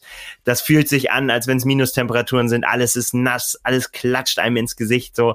Und das ist dann häufig dann doch die Realität, mit der wir uns auseinandersetzen müssen. Und ah, ich bin mittlerweile auch so, dass ich sage, wenn ich das nicht muss, also beim Laufen muss ich es einfach, weil ich kein Laufband habe und auch keins greifbar ja. und so weiter, dann äh, mache ich das beim Laufen, aber damit ist dann auch das auch ausgeschöpft. Also da finde ich Indoor ist einfach auch, ich meine, erstmal ganz ehrlich, bis man alles angezogen hat, was man für eine Outdoor-Radeinheit braucht, da ist der Moment das, was gerade im Trainingsplan steht, da ist ja, brauchst du ja gar nicht mit anfangen im Prinzip. Also ja, ja, ja, auf die Rolle und gut. Ja, und ich bin auch immer noch auf der Suche nach äh, der passenden Ausstattung, die die äh, Komfort, äh, genug Komfort bietet, also in Form von Kälteschutz, aber nicht zum Schwitzen führt. Ich bin einfach mal ein Vielschwitzer beim Sport. Ähm, ja, gibt es im Prinzip nicht, wenn man mal so ehrlich Danke, ist. Danke, dass du kannst, sagst. Ja, du kannst dem, kannst dem natürlich entgegenwirken, aber auf der anderen Seite ist es halt, musst du eigentlich gucken, dass du in Bewegung bleibst und äh, dass du warm bleibst und irgendwie was anderes wird dir nicht, äh, wird dir nicht übrig bleiben. Weil diese ja. Mengen Schweiß, ich meine, wir wissen das ja selber. Ich meine, wenn du sagst, du bist viel Schwitzer, dann, dann kommen da ja locker zwei Liter pro, pro Stunde manchmal zusammen. Mhm. Ähm, und und das das rinnt ja. Das ist ja nicht so. Also man muss sich das ja vorstellen, dass eben diese diese Membranen ja so funktionieren oder in, in Perfektion funktionieren, wenn es quasi so ja da durchdampft so ne. Dann dann können sie ja. es weit können sie es weitergeben. Aber wenn da Sturzbrechbäche dran runterrinnen, äh, dann dann geben die das auch nicht nach draußen ab. Dann ist es einfach nass. Ja. So, ja, desillusioniert. Ja. Aber so ist es halt. Ja, ne, das ist, ähm, ich, auch das ist Sport in Deutschland. Wir haben einfach Jahreszeiten und eigentlich liebe ich sie auch, ja. Und habe mich auch gefreut über das bisschen Schnee, was heute hier bei uns lag. Ne, ähm, ich meine, Hawaii ist schön, aber so das ganze Jahr immer gleich weiß nicht, wäre für mich schwer vorstellbar. Ja, wir können ja auch, wir können, wie gesagt, wir können ja auch laufen. Wir laufen können wir uns ja bei jedem Wetter geben und das ist ja auch, da finde ich, kann man wirklich irgendwie auch was unternehmen in, in Klamotten. Und ja. da ist man ja auch so schnell so warm, dass das auch keine Probleme macht, auch an Händen nicht und an Füßen nicht. Das ja. geht schon. Das ja, geht schon. Läufst du im Dunkeln mit, mit Stirnlampe dann, oder? Ja, Beziehungsweise meine Wege sind alle beleuchtet, also da, da kann ich sogar ohne. Das äh, okay. bei, den, bei den meisten haut das so hin. Außerdem ja. kenne ich die alle in- und auswendig. Wer mich auf, äh, wer mir auf Strava folgt, der, der sieht, dass ich sowieso immer an denselben Stellen laufe, wenn ich abends laufe. Also von daher, da ist alles, äh, ja, alles gut beleuchtet. Am, am schönsten ist das immer, wenn, wenn Nils in den Sonnenuntergang reinläuft, dann ähm, ähm, trägt er nämlich diesen Sonnenuntergang episch vor in unserer firmeninternen WhatsApp-Gruppe. Das ist immer ein Genuss, ja. Es sieht fast aus wie an der Elbe, ist aber nur die Weser. Sorry für das nur. Ja, aber ähm, hier fahren einfach größere Schiffe. Aber ähm, es ist einfach richtig schön. Dafür habe ich einen Radweg, den man benutzen darf, im Gegensatz zu dir. Direkt am Wasser. So. So. Ja, ja, ja, ja. Ja, das ist, das, das gehört für mich dazu. So, äh, einfach ja. ähm, auch das Training dann, dann zu genießen, da freue ich mich dann auch für. Schön Training am Wasser gibt nichts Besseres. Sorry für die, die Sehr das schön. jetzt nicht, die kein Wasser an ihrer Trainingsstrecke haben, aber ja, so ist es dann. Ja, ne, also häufig mal am Wasser, dafür nie im Wasser. Ja, da, da haben wir es, glaube ich, gleich, dass, dass, dass wir das erstmal ins neue Jahr geschoben haben, die, das, dieses Thema Schwimmen. Absolut. Das äh, kommt dann später irgendwann mal wieder. Ich, ich ja. überlege schon die ganze Zeit nach einer passenden Überleitung zu dem, wir haben ja gesagt, wir wollen noch mal ausblicken aufs Wochenende. Da, äh, die, die, das Thema Wetter spielt da keine Rolle. Aber sag du erstmal noch mal, bevor wir überleiten. Ja, ich hätte jetzt gesagt, wenn man, wenn man jetzt äh, noch mal nach Deutschland guckt, es geht ja früh los. Ähm, Ende Januar gibt es schon einen riesengroßen Swim and Run, eine, eine richtig große Veranstaltung, traditionell in Darmstadt. Ähm, dort äh, geteilt, ja, also man weiß natürlich im Vorfeld nicht, wie das Wetter wird und teilt die Veranstaltung auf, indem man erst schwimmt und dann mit entsprechenden Abständen nach einer ausreichend großen Pause auf die Laufstrecke geht. Und ähm, ein paar Tage später gibt es in Erfurt einen Indoor-Triathlon. Ähm, ich war ja zweimal in Rostock am Start beim Indoor Man. Ich glaube, den gibt es aktuell nicht. Die Veranstaltung ist, glaube ich, ausgesetzt. Ähm, aber in Erfurt hat man einfach wunderbare infrastrukturelle Bedingungen. Man kann nämlich Indoor laufen, man kann Indoor schwimmen und dazwischen auf ähm, ja, hoffentlich sehr gut geeichten Rädern Radfahren, Indoor-Bikes und äh, ich erinnere mich, dass im letzten Jahr, glaube ich, Martin Schulz, ähm, unser äh, Paralympicsieger, der Zweifache, da auch äh, richtig gut dabei war. Ich glaube sogar gewonnen hat. Und ja, das sind äh, so kleine Perlen des Veranstaltungskalenders, äh, deutlich kleiner, deutlich günstiger als äh, die großen Events in Rot, Frankfurt, Kraichgau oder sonst wo, aber die dann in den Triathlon äh, auch zunehmend zu einer ganz Jahressportart machen. Ähm, ich erinnere mich, früher gab es da sowas wie Duathlon, äh, das gibt es auch noch. Da hast du ja auch einen Vorschlag bekommen oder haben wir einen Vorschlag bekommen, in den Spreewald zu kommen, aber ja. Duathlon ist schon eine Hardcore-Sportart, ja. Also da habe ich noch so nie gemacht drum. in dem Sinne, würde ich aber gerne mal ausprobieren. Irgendwie so muss ich, muss ich auch mal mir auf die Liste schreiben. Finde ich gut eigentlich. Ich kann eh nicht schwimmen. ja, es ist viel einfacher, nach dem Schwimmrad zu fahren, als nach dem Laufenrad zu fahren, wenn du den Lauf äh, wenn, wenn du so gepolt bist wie ich, Startschuss ist Startschuss. Es ist egal, ob es ein Lauf ist oder ob es nur der erste Lauf eines Duathlons ist und du einfach äh, zwei Kilometer vor der Wechselzone merkst, scheiße, das war zu schnell und hätte ich mich mal zurückgehalten und wie soll ich jetzt Rad fahren und wie soll ich überhaupt draufkommen und so. Und ähm, ja, ich habe da eine bitterböse Schmach erlebt. Ich bin nämlich auf einem Zwei-Runden-Kurs überrundet worden. Ich glaube, ich habe schon mal erzählt, ne, von einem gewissen Herrn Rehlert. Nee, ähm, die kenne ich noch nicht. ja, da hat mich äh, dein Amtsvorgänger in der Rolle des Chefredakteurs hat mich mal mitgenommen zu einem Duathlon hier im Hamburger Umland. Und ich glaube, das ging los mit einem 10-Kilometer-Lauf über zwei Runden. Und ich war da wirklich, das war meine absolute Tiefphase, also tiefer, tiefer, tiefer als jetzt in meiner inzwischen einjährigen Offseason. Ähm, und ich war, hatte wirklich gar nichts drauf. Und ich glaube fast, ich bin bei entweder waren es drei oder zwei Laufrunden. Also ich schäme mich auch nicht dafür, wenn es zwei Laufrunden waren. Ich bin überrundet worden. Ja, nu. Aber von, ja. äh, von Herrn Rehlert, ich meine, was soll man da machen? Ja, ja. Und ich, ich weiß, also ich, das ist mir selten, äh, ich, ich glaube, ich bin, das war eine kleine Veranstaltung und ich bin irgendwas zwischen 50 und, nee, dann hat er mich, dann waren es dann waren's drei Runden. Ich, ich, ich weiß, ich bin unter einer Stunde gelaufen, die zehn Kilometer. Mit Ach und Krach. Und da bist du ja bei jedem Volkslauf irgendwo in der Mitte drin. Da war ich letzter und da habe ich gedacht, auf dem Rad, da hole ich sie mir. Ja, Pustekuchen. Ich bin auch hinterher geradelt und. Ja, ja, es gibt solche Rennen. Ja, ich weiß nicht, ob sie schon im Abbauen angefangen hatten, als ich da war. Ne? Also, ja. Aber nichts machen. Gehört auch zu den Erfahrungen dazu, die man sammeln muss. Absolut, absolut. Ja, das war, das war äh, die Überleitung ins frühe Frühjahr, aber wir haben ja noch den späten Herbst. Ja, wir hatten ja ein Rennwochenende, wir haben auch noch eins. Und äh, wenn wir beim Thema Triathlon in Deutschland bleiben, das ist ja auch aus deutscher Sicht sehr interessant, weil ein großes deutsches Profifeld schon am Freitag sich misst. Ähm, wir haben heute nochmal äh, geguckt, da kam die Frage aus der Redaktion, warum denn Freitag? Äh, wir sind genauso wie in Abu Dhabi in der islamischen Welt, auch in der jüdischen Welt, in Israel äh, mit einem anderen Wochenrhythmus ähm, vertraut. Äh, Samstag ist Schabbat. Ähm, die Woche beginnt am Sonntag, also deren Sonntag ist unser Samstag. Nein, Moment, deren, deren Samstag ist unser Sonntag und darum finden die Rennen am Freitag statt. Ähm, das ist nicht so außergewöhnlich. Ich weiß, dass ganz früher, und ganz früher meine ich jetzt mit meiner Biografie, nicht, nicht, nicht, nicht noch davor, ähm, als ich so in den Triathlon-Sport reingekommen bin, die ganzen Ironman-Rennen in Nordamerika haben immer Samstag stattgefunden, weil sonntags heilig war. Auch in den USA hat sich das ein bisschen äh, äh, entspannt. Da gibt's auch durchaus mal ein Ironman-Rennen am Sonntag. Ähm, aber der Ironman Israel findet am Freitag quasi am Wochenende der äh, jüdischen Welt statt und das mit äh, ja einem einem ähm, Namen, den jeder schon mal gehört hat, äh, dem See Genezareth als Veranstaltungsort. Ja, genau. Äh, also in der Tat, ne? So, also ich musste dann zwar auch nochmal gucken, wo liegt das denn überhaupt und so weiter.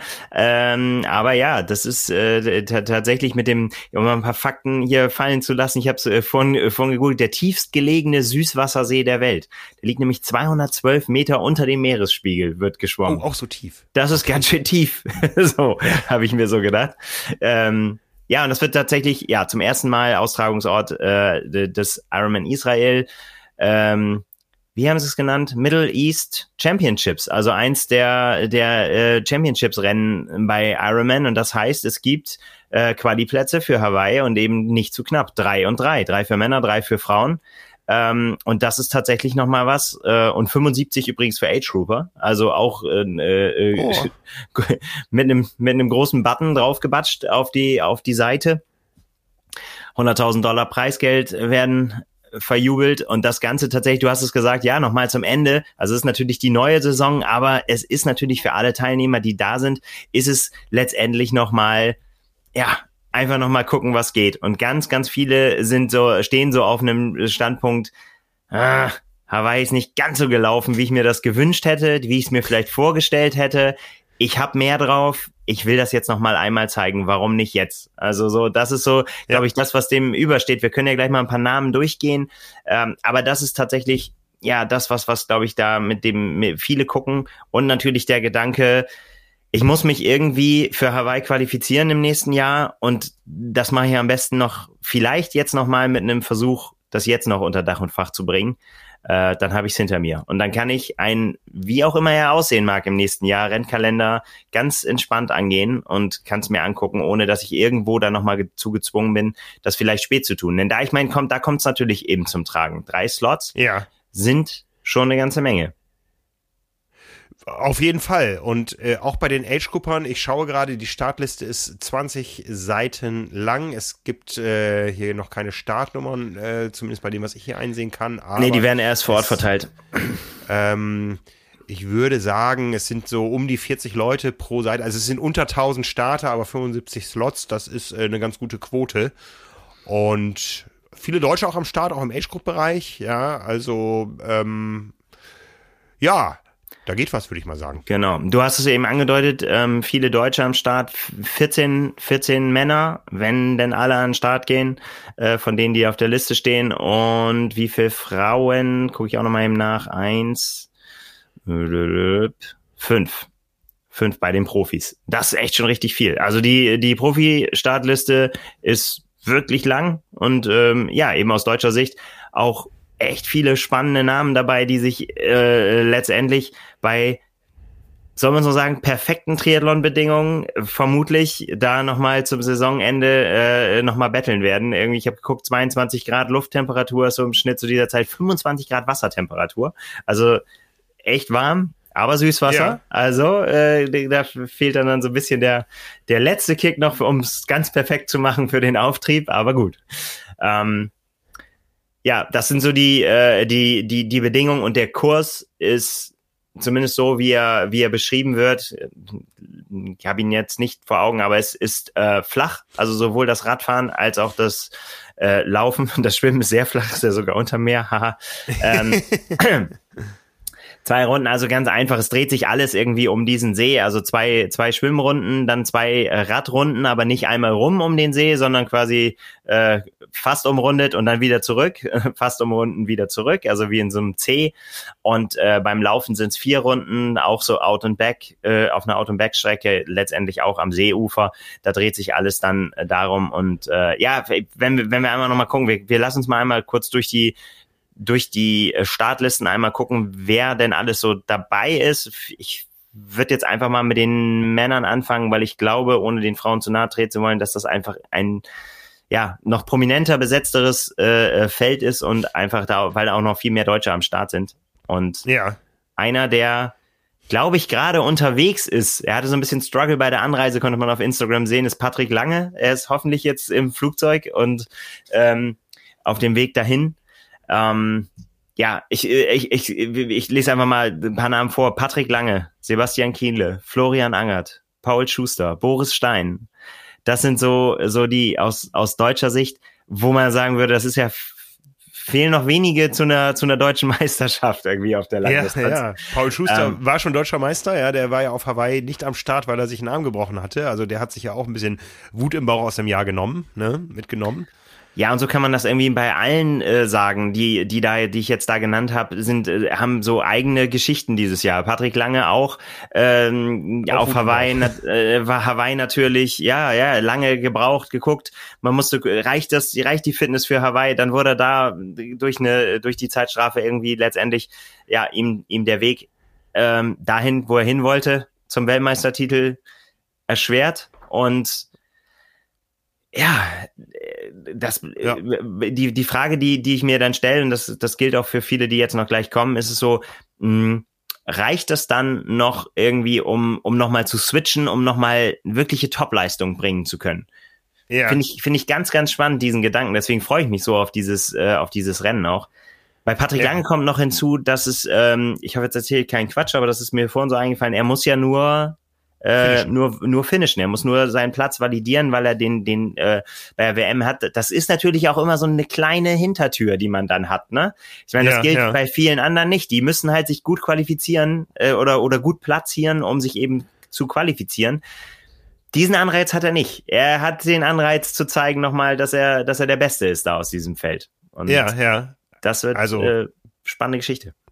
Genau, die, über die Validierung haben wir schon gesprochen. Äh, ein Finish unter kompetitiven Bedingungen im Profifeld bei einem Ironman oder Ironman 73 reicht für Patrick Lange. Ähm, durch die Historie seine, seines letzten Hawaii-Sieges, ähm, dass er startberechtigt wäre in Hawaii bei der nächsten Ironman-Weltmeisterschaft ähm, ja, im Jahr 2023. Ja. Ne? Paul Schuster müsste sich qualifizieren. Ähm, Boris Stein will sich gar nicht qualifizieren. Der macht seine letzte Langdistanz am, am Freitag. In der Tat. Letzter großer Auftritt als, als Profi, letzter Ironman äh, bei, einer, bei einer Langdistanz. Ähm, hat sich nochmal offensichtlich gewissenhaft vorbereitet, war auf Mallorca, auch mit Patrick Lange da trainiert, äh, nochmal viele gesehen, irgendwie Bilder frei, 1, 2, 3, Oberkörper frei beim Laufen und so, viele kommentiert, okay, das sieht nach Topform aus. Ähm, bin sehr gespannt. Könnte natürlich sein, er hat dieses Ziel schon ganz früh benannt, dass das das letzte Ding wird. Ähm, ja. Irgendwie habe ich da ja so ein Gefühl dass der nochmal richtig, richtig gut vorbereitet ist. Ich weiß nicht, also keine ja, Ahnung, in, in Frankfurt ist er dann einmal, oder es waren ja mehrere Rennen über dieses Jahr, wo er während des Rennens gut äh, dran war und dann ähm, hat es dann doch nicht gereicht zum Sieg. In, in Frankfurt super äh, dabei gewesen und dann hat er es versucht, äh, gescheitert, ähnlich wie Paul, äh, in Anführungsstrichen gescheitert natürlich, ähnlich wie Paul Schuster, der ja Vierter geworden ist in, Frank äh, in Frankfurt und auch ähm, letztendlich lange da äh, das versucht hat, das an sich zu reißen und mutiges Rennen gestaltet hat. Vielleicht sehen wir ja. die beiden ja wieder jetzt hier in einer, in einer mutigen Renngestaltung, Paul Schuster und, und Boris Stein. Wer weiß das? Also ähm, würde, bin ich auf jeden Fall sehr gespannt. Sie bekommen natürlich massig Konkurrenz. Patrick Lange haben wir schon genannt. Sebastian Kienle ist am Start. Ähm, ganz interessant finde ich äh, mit, mit einem Kommentar, den er unter seinem eigenen, einen eigenen Post gemacht hat, ähm, wo er drunter geschrieben hat, äh, dass er langsam äh, selbst an, an, diese diese Phrase, die er immer gehasst hat, du hast nichts zu verlieren, dass er langsam da selbst dran glaubt, so ne, dass er das langsam äh, realisiert, er, er hat wirklich nichts zu verlieren, so ne, gerade nach seinem Nö. Auftritt auf Hawaii äh, ist äh, ne, wo wo er wirklich ja ja, mit allem gegangen ist, was, was er sich nochmal irgendwie vielleicht erträumen konnte. Ähm, klar, wäre vielleicht gerne noch Fünfter oder Vierter, vielleicht Dritter, aber das, er hat da richtig, richtig, richtig gutes Rennen abgeliefert und nochmal gezeigt, ja. äh, was, was er kann und da muss ich sehr schmunzeln. Er hat ja äh, eine, ein Device, was so seine, wo mit dem man trackt halt so Schlaf und alles Mögliche. Und äh, das hat er in die Kamera gehalten und da stand, äh, hat ihm sein Telefon gesagt, dein Körper ist weiterhin für Höchstleistungen bereit. Also wenn das keine, ja. keine Ansage ist, dann weiß ich nicht. Also war in äh, ja, der, der muss ja dann vielleicht Farbe bekennen, ne? Wenn, wenn, wenn der aufgerufen wird zur Slotvergabe. Ähm, dann wird's wirklich spannend. Was macht er? Gehört Hawaii dann gut dazu Nein zu sagen. Gehört dann Hawaii nächstes Jahr zur Abschiedstournee? Eigentlich hat er sich dieses Jahr verabschiedet, aber wer weiß, kann man dann Nein sagen? Eigentlich hat er sich dieses Jahr verabschiedet, aber Sebastian Kienle ist keiner, der den Slot annimmt, äh, um, um, um ihn erstmal nur zu haben und dann abzusagen in der Saison. Der würde, der würde sich so äh, schlecht fühlen gegenüber dem, der den Slot dann nicht angenommen äh, nicht nicht bekommen äh, hatte. Ne? Also ähm, Vermutlich. wenn wenn wenn Sebastian Kienle am Freitag oder am Samstag ist dann die Siegerin den Slot annimmt, dann können wir uns freuen, weil dann ist das eine Ansage. Ja, also dann, dann, dann würden wir ihn nochmal sehen auf Hawaii, ja, vermutlich. Ja. Vermutlich. Ja. Sagen wir mal vermutlich. Wir wissen ja nicht, können nicht ja. reingucken, äh, was er sich da, ja. da ausgedacht hat. Aber äh, auch er hat sich nochmal vorbereitet, war in, ähm, in Girona hat den gesehen mit Daniel Beckegaard und äh, Flora Duffy und zum Teil. Und äh, Daniel Beckegaard ist ein, ein weiterer Name, der hier eben auf der Liste steht, ähm, bei dem ich noch nicht so richtig schlau bin aus dem Jahr. Ich würde, bin jetzt mal gespannt, ob, ob uns das Rennen jetzt nochmal ein Fragezeichen gibt oder ob es ein Ausrufezeichen wird. Also ja, ja. Da bin ich, bin ich wirklich so ein bisschen hin und her gerissen. Also ganz furios angefangen das Jahr mit dem zweiten Platz in Dubai, hinter der Weltbestzeit äh, von Mann van Riel. Und äh, da habe ich schon gedacht, so, okay, das wird das Jahr von Daniel Beckegaard. Wenn er so früh im Jahr ja. schon so topfit ist, dass er da irgendwie auch mithalten kann und, und wirklich äh, zwar mit Abstand, aber nicht so wahnsinnig viel Abstand auf Platz zwei gelandet ist. Ähm, in, in, in, in St. George dann bei der ersten Weltmeisterschaft äh, deutlich zu den Favoriten gehört für mich, wo ich gedacht habe, so ja, das, das, das knallt jetzt hier richtig. Äh, war ja auch ganz lange dann Zeit eben in dieser, in dieser berühmt gewordenen Spitzengruppe dabei, ist am Ende dann siebter Platz geworden. Ähm, ja, jetzt dann DNF jetzt, also durch eine, also eigentlich, ich will jetzt nicht sagen, es ging bergab, wäre jetzt gemein. Äh, hat auch noch mal gewonnen in, äh, beim 73 in Elsinore, aber ähm, letztendlich dann mit einem, mit einem DNF auf Hawaii zu enden, ist dann natürlich nicht das, äh, wo er, wo er sich hin, ich denke nur an das Video, ne, I'm the motherfucking greatest, ähm, er hatte natürlich andere Wünsche an sich selbst. Und jetzt bin ich wirklich gespannt, ne, was, was das so, erwarten wir da schon zu viel von ihm, ist ja, gehört ja auch noch zu dieser jungen Garde, ähm, was, was kann er aus diesem Jahr noch rausholen? Das ist einer, der, der wirklich, also, da, da kann wirklich alles auch passieren nochmal hinten raus. Er ist selbst gespannt. Also, ja. Ne, er sagte, er hat jetzt auch noch mal ein paar Sachen anders gemacht in, in Girona im Trainingslager, nochmal äh, noch mal andere Reize zu setzen, auch mental, weil ich glaube, das ist tatsächlich das, was ich eingangs meinte, das nicht ganz so einfach ist, glaube ich, äh, jetzt dann nochmal den Schalter nochmal umzulegen für eine Höchstleistung. Ähm, Gerade nach so einer Saison, die dann ja auch sehr lang war von Dubai bis jetzt. Hm. Wir werden sehen. Wir werden sehen. Wen haben wir noch? Einfach nur mal, um noch ein paar Namen fallen zu lassen, da müssen wir nicht alle durchgehen, aber äh, Dennis Chevrolet, Sieger von Frankfurt, ähm, ist, äh, ist am Start, hatte auf Hawaii auch zu kämpfen, 14. ist er da geworden mit der Hitze will jetzt auch noch mal einfach noch mal ein, ein anderes Ende. Da fallen so ganz, ganz viele rein, ne? Die alle eigentlich oder fast alle, die wir genannt haben, wollen irgendwie das Jahr noch mal. Also Florian Angert haben wir noch gar nicht drüber gesprochen. Ganz, ganz genau das Gleiche auch, ne? Auch äh, fantastisches Ergebnis gehabt. Auch die St. George nach Hawaii, ne? Genau, kann man kann man im Prinzip von ausgehen. Ähm, der aber jetzt, glaube ich, wenn ich das richtig gesehen habe, nicht noch mal ein eigenes Trainingslager angeht. Der hat zu Hause trainiert äh, der hat sich das gegeben halt. Der war schon in Lang Lang unterwegs, so wo viele andere nochmal die Sonne genossen haben. Aber vielleicht gibt dann ja das milde Wetter da nochmal den Aufschwung. Dürfte auch jetzt unterwegs sein, wenn ich ja. das richtig gesehen habe, auch auf dem, auf dem Weg. Und da ist halt die Frage, ob die, ja, der, der, der, der Biss und auch, ähm, ja, die Form, die wir dann, glaube ich, noch nicht gesehen haben, wo sie dann ganz hinführen kann, jetzt da nochmal reicht. Spannend. Ja. Aber das alleine stellt ein super spannendes äh, Feld äh, an, zusammen bei den äh, äh, bei den Männern. Vielleicht kann man noch zwei Namen noch nennen. Ähm, Miki Takholt und Andrea Salvisberg, äh, die beide da ihre erste Langdistanz machen. Und da haben wir jetzt ja bei äh, Ben Kanut gesehen, ne, dass, wo, wohin das führen kann. Äh, dass auf einmal, ja, dass man auf einmal auf der Langdistanz auch ganz vorne mit dabei ist. Ähm, ja gerade Miki Takold, der, der finde ich immer, trotz, trotz echt starker Ergebnisse, war jetzt bei den letzten beiden 73 Weltmeisterschaften Vierter und Sechster, äh, immer so ein bisschen unter dem Radar fährt, weil es noch bessere Dänen gibt oder welche, die noch ein bisschen, ne, Beckegaard haben wir gesprochen, Magnus Ditlev, die einfach noch ein bisschen mehr Rabatz machen. Mm, ja, ja, vielleicht, er ist da noch so ein bisschen so dahinter noch eingeordnet, aber vielleicht ändert sich das ja, wenn er irgendwo da jetzt noch mal so einen großen Aufschlag macht. Schauen wir mal. Und ja, äh, ja ja, das ist so das Feld bei den Männern, wie gesagt, mit noch ganz, ganz, ganz, ganz vielen anderen Namen dabei, äh, wo ich vielleicht mir jetzt auch der eine oder andere noch durchgerutscht ist, der, der äh, da auch vielleicht noch in der Verlosung eine Rolle spielt. Aber ja, das sind die Männer. Und bei den Frauen, wie gesagt, deutlich kleineres Feld und auch äh, was die äh, was die Prominenz angeht, aber aus deutscher Sicht dann auch sehr sehr interessant, denn Daniela Bleimehl äh, wagt einen letzten Versuch in, in diesem Jahr und da kann man im Prinzip sagen, gilt genau das Gleiche, was ich bei einem anderen auch gesagt habe, war auf Hawaii fantastisch dabei, zumindest sah es so von außen aus, bis es dann beim Laufen nicht mehr fantastisch war. Und ich kann mir vorstellen, dass sie auch da sagt, so dass das das war es nicht, was ich zeigen ja. kann. Und ja.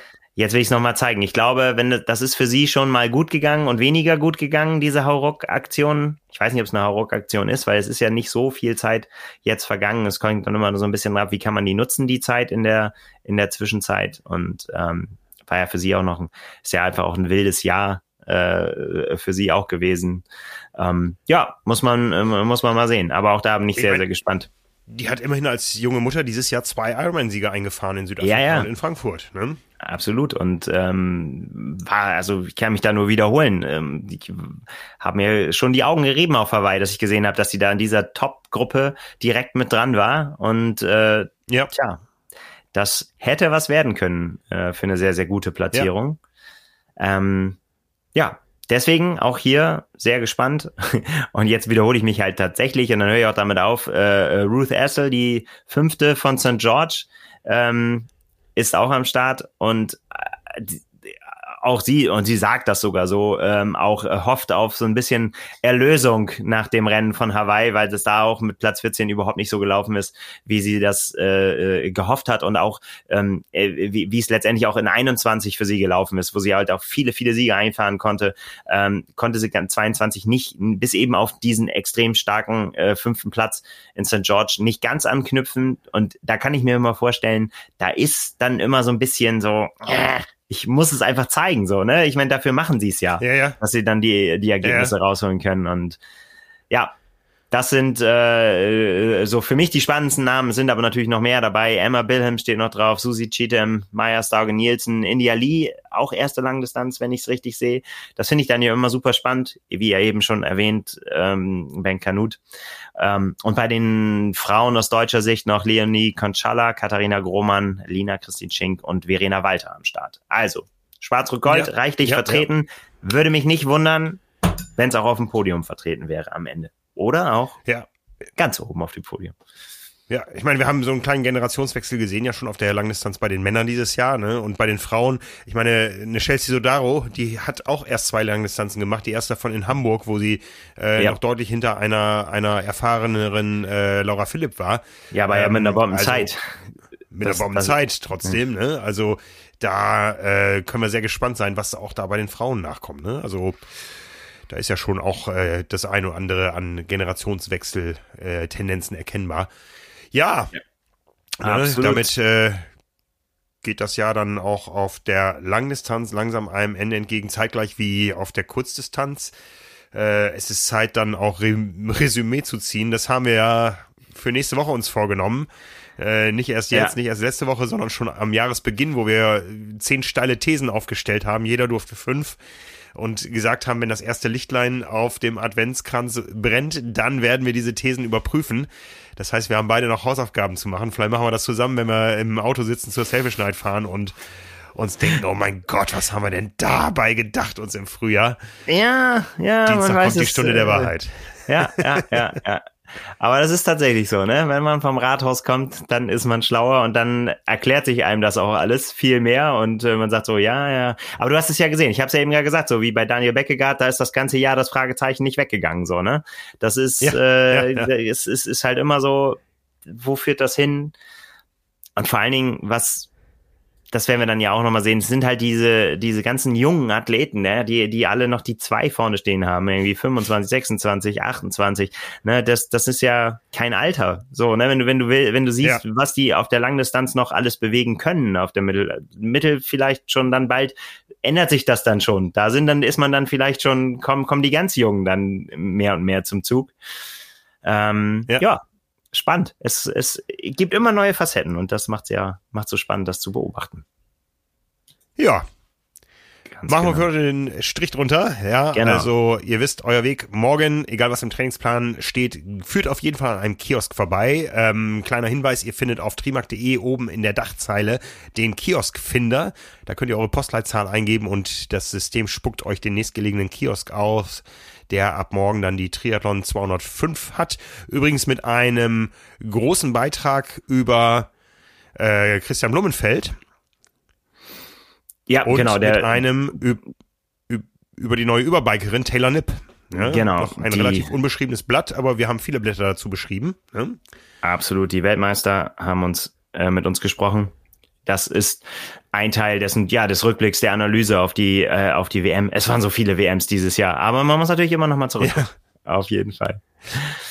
Genau, also. Und was ja auch noch, eine Sache ja, müssen wir noch, ja, jetzt habe ich dir dazwischen geredet, und eine Sache, die ihr auch noch findet auf trimark.de, die, wo wir nochmal auf eure Unterstützung angewiesen sind, damit wir nämlich auch im nächsten Absolut. Jahr quasi äh, genau über das reden und über das schreiben können und äh, das machen können, was euch interessiert, äh, möchten wir eure Meinung wissen. In unserer großen Leserumfrage, wo es um unsere Medien geht, wo es um allgemeine Dinge im Triathlon geht, wo wir einfach mehr über euch äh, wissen wollen und aber auch äh, wir wissen wollen, was ihr von uns möchtet, einfach, damit wir ja dazulernen können und das einfach eben die Saison so begleiten können, wie ihr euch das wünscht.